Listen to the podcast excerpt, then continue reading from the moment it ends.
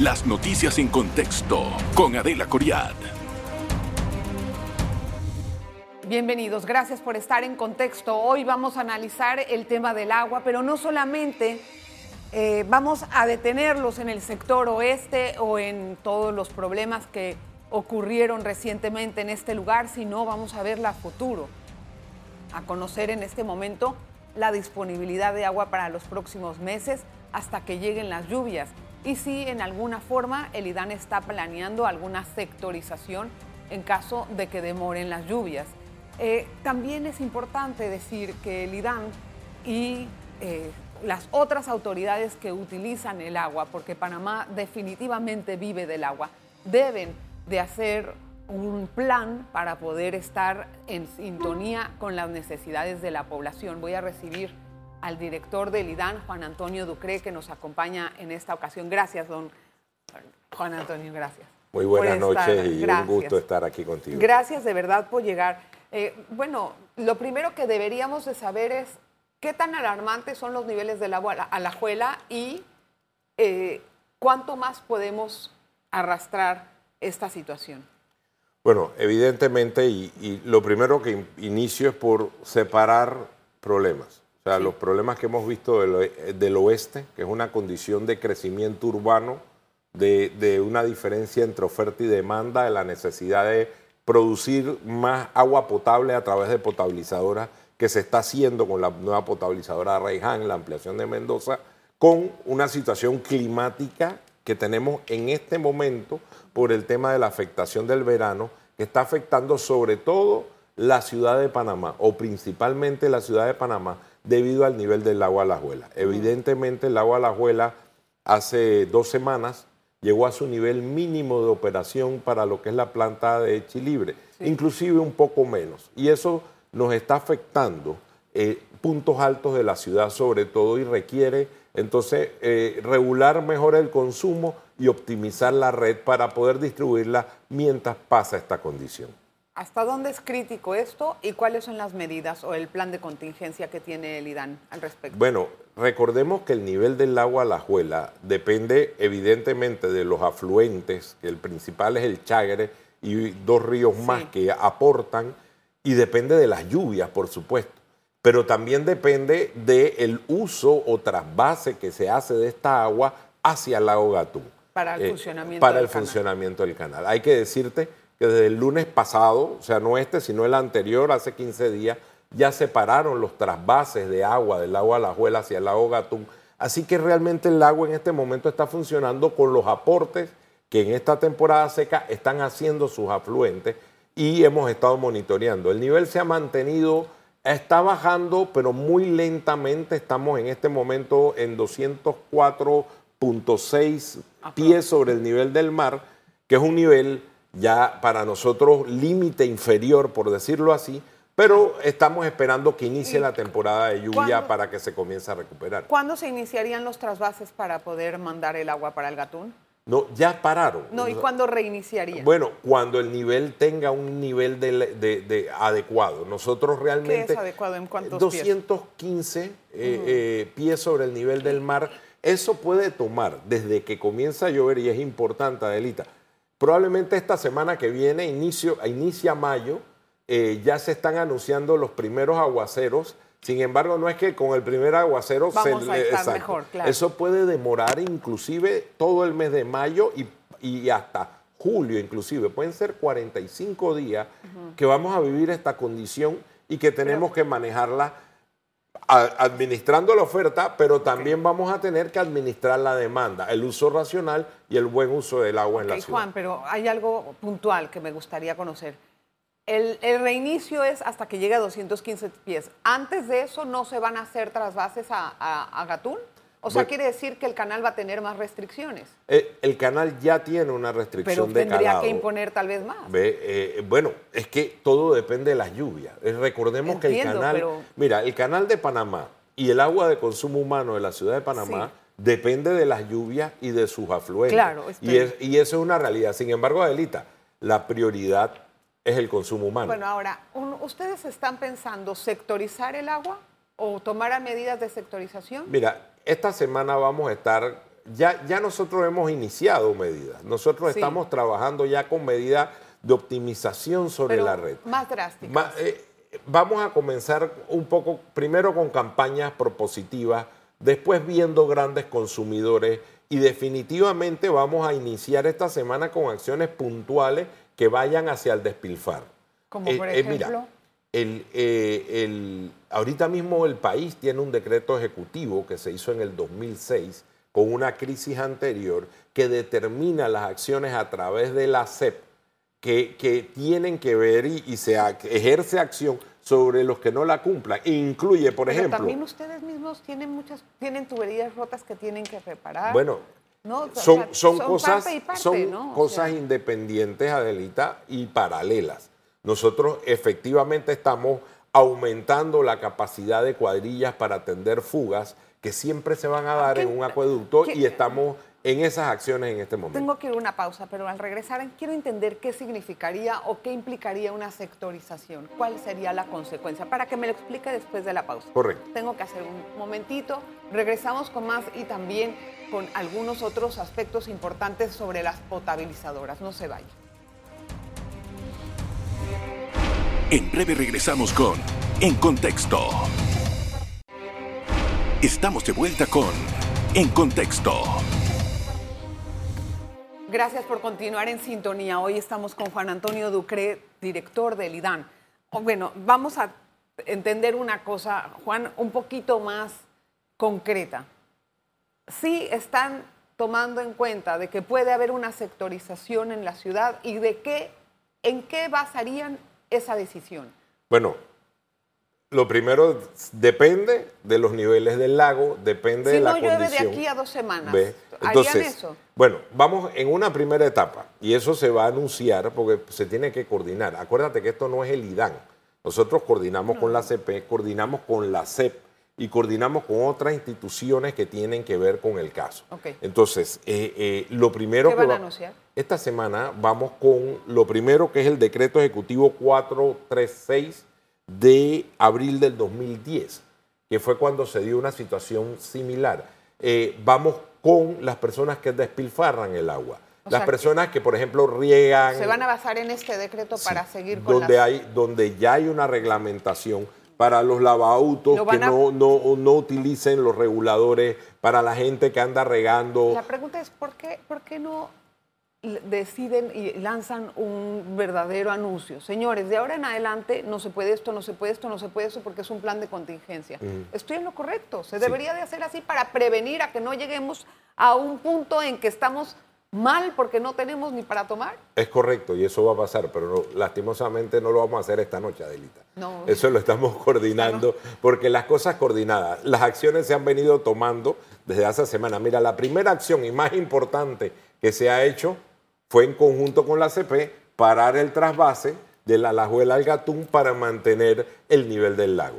Y sí te tengo que asegurar, agua hay, los afluentes, o sea, Sí. los ríos que aportan, están manteniendo el nivel del lago en un nivel hasta ahora suficiente para poder operar la ciudad y eso sí tenemos Pero- que dar esa tranquilidad, con molestia. Con, Pero, pero con- tenemos con- que ahorrar porque sí. no se puede usar el agua. Ahora, una Así pregunta, una pregunta, Juan. Eh, en caso, nada más, en caso de que se haga una sectorización, ¿cómo se decide qué sector se le quita y a qué sector se le da? Bueno, la- te- te- hay que diferenciar entre sectorizar y optimizar. ¿Qué No. hemos estado haciendo? Y te lo explico.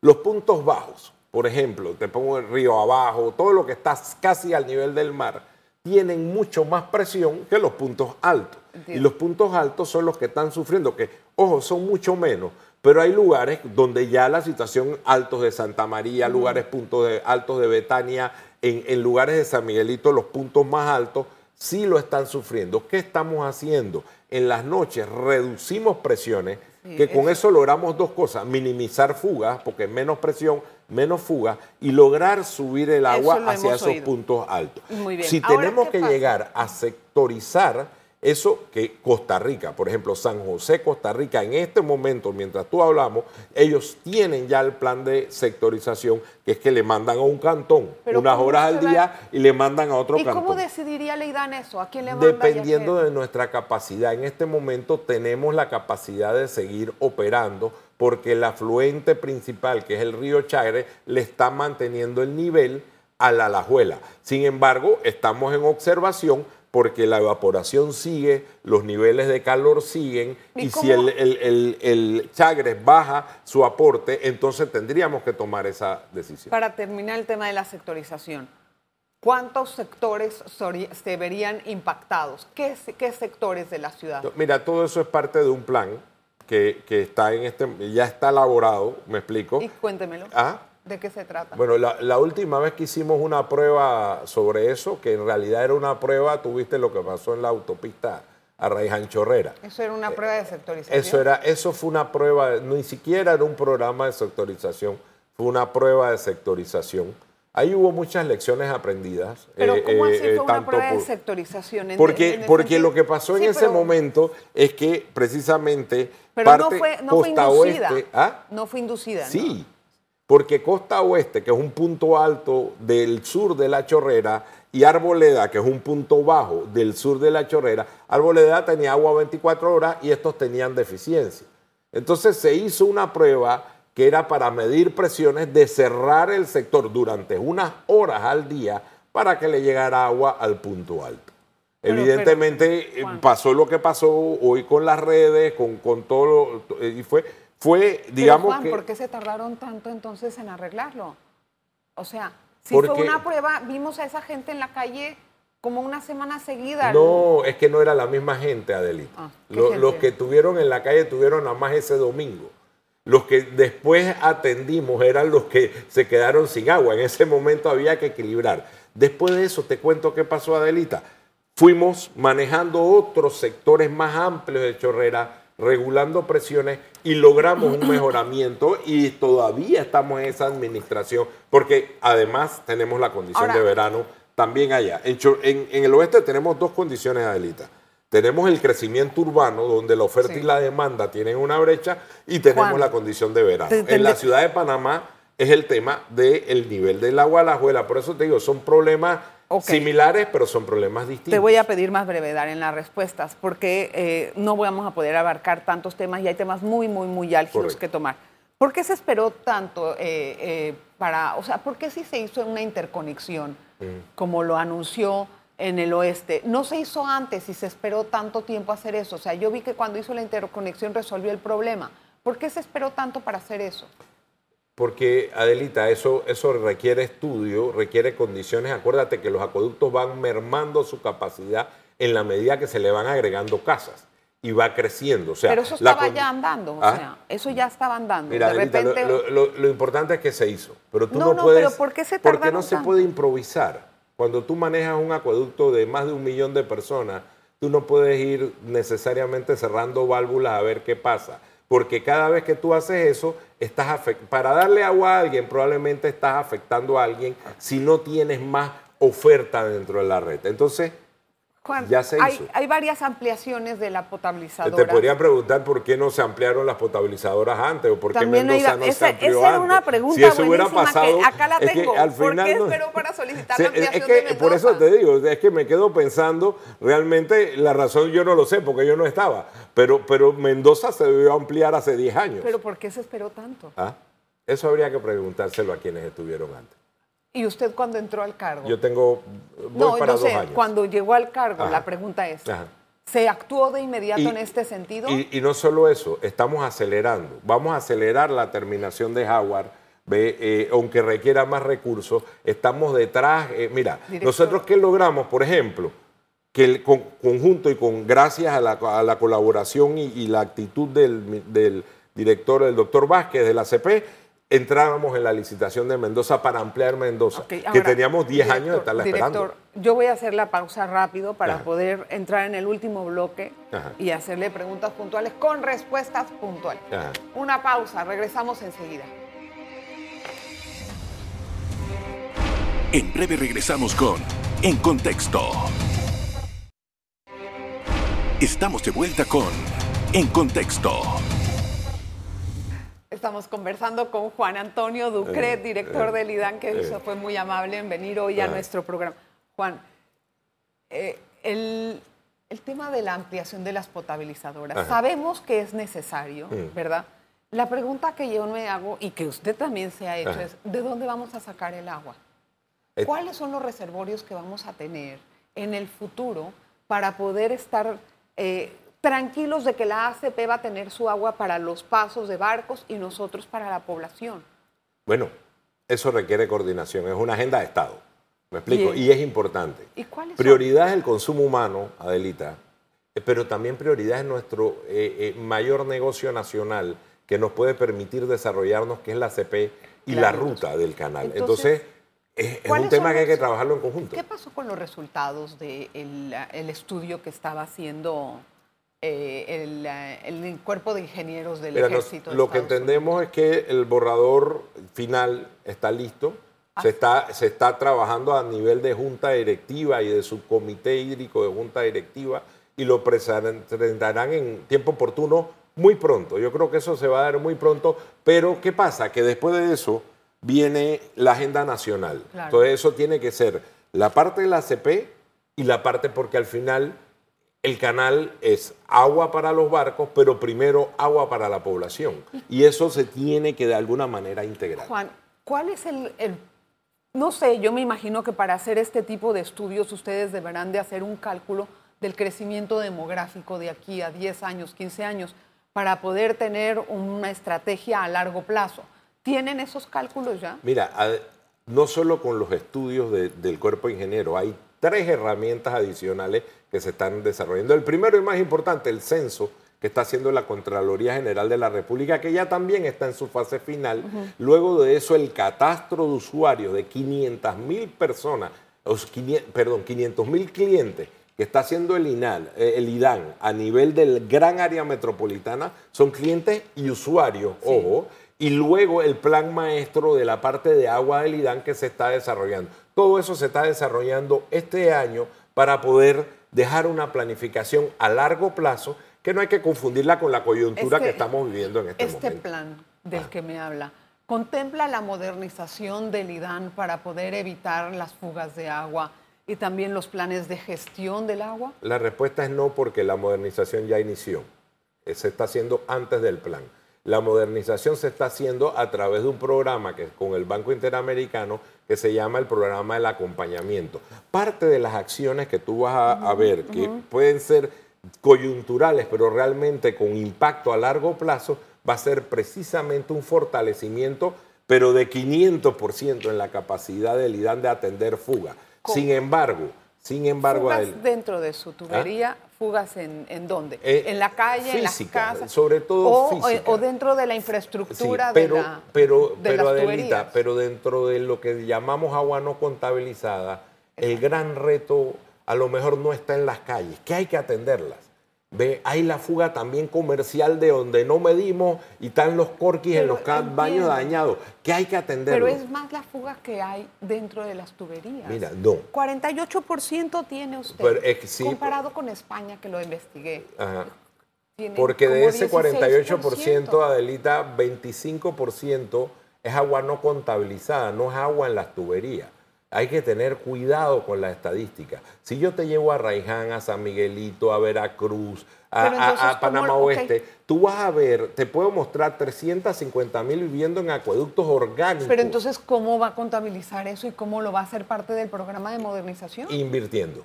¿Y cuánto tiene programado para tiene- se invertir? tiene- ¿Tiene se- cifras? ahorita mismo estamos haciendo más de 1.800 millones de dólares en inversión. ¿De dónde lo y la sacó? ¿ah? ¿De dónde lo sacaron?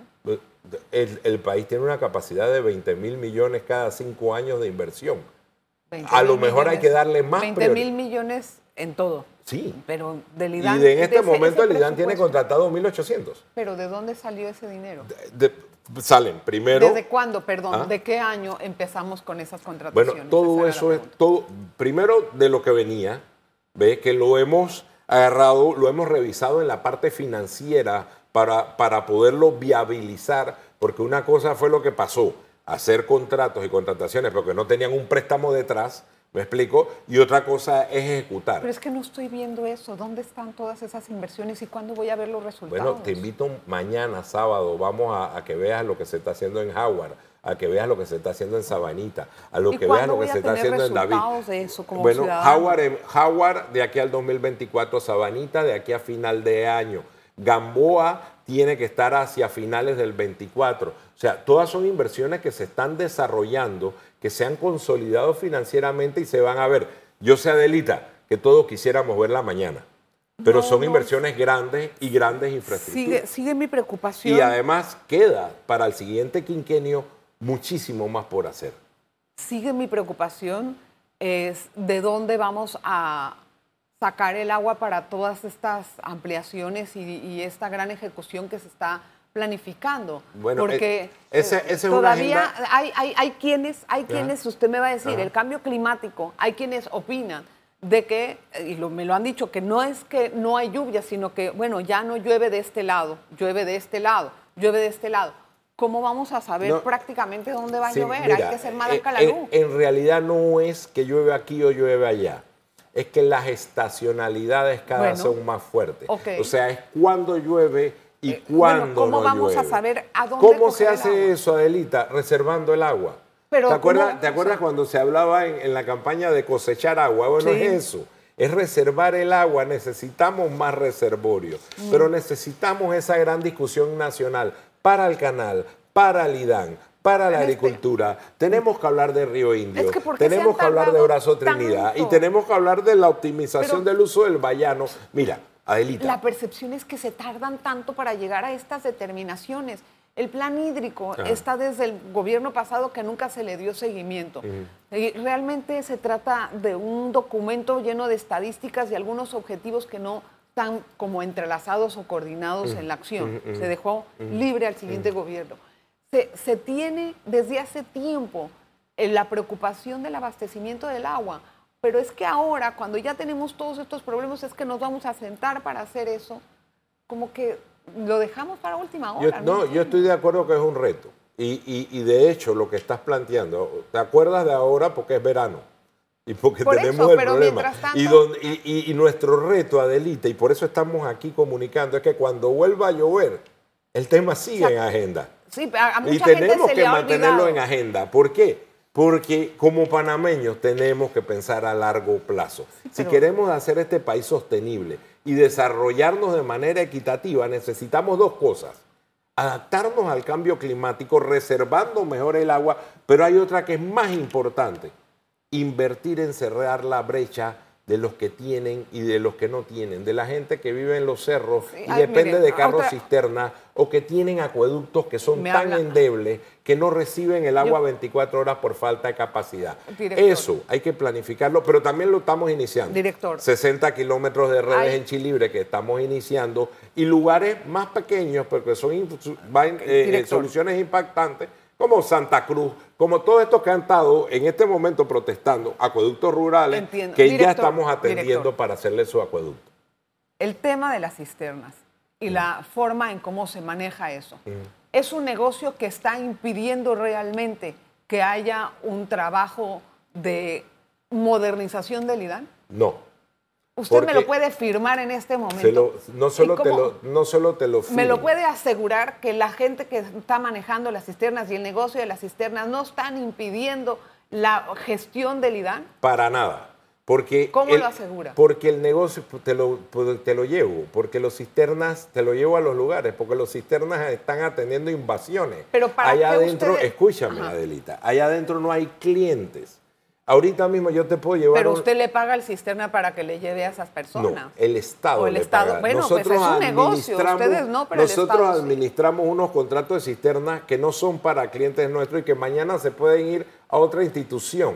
Lo que sí pasa, Adelita, es que yo te llevo a Burunga, a un lugar donde hay 10.000 personas que en los últimos dos años invadieron y que esa gente le llevan agua a través de carros cisterna, no tienen acueducto. Pero Bueno, eso es como, como Pero si un fuera una negocio, bolsa de alguien comida. se está el- beneficiando, ¿Ah? igual alguien se está... No, La alguien, pregunta es, alguien tiene que llevar ¿por el agua. qué el Estado no se encarga Ah. de sus propias cisternas y de llevar y traer en vez de estar tercerizando este negocio? Bueno, eh, eso es una Porque decisión. en realidad eso es lo que parece. Mira, esa es una decisión del Estado. El IDAN, te cuento, sí tiene sus propios lo sé que lo tiene, me pero, consta. pero yo no los mezclo.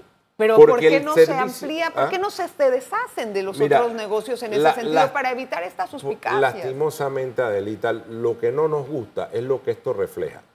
El crecimiento informal, la gente No, pero- invadiendo. Pero, pero eso no es la respuesta, ¿Ah? Juan. ¿Y La es? respuesta es, una Ajá. decisión de, de Estado. Ajá. Quiero tener una, eh, una tercerización del servicio de agua, sí o no.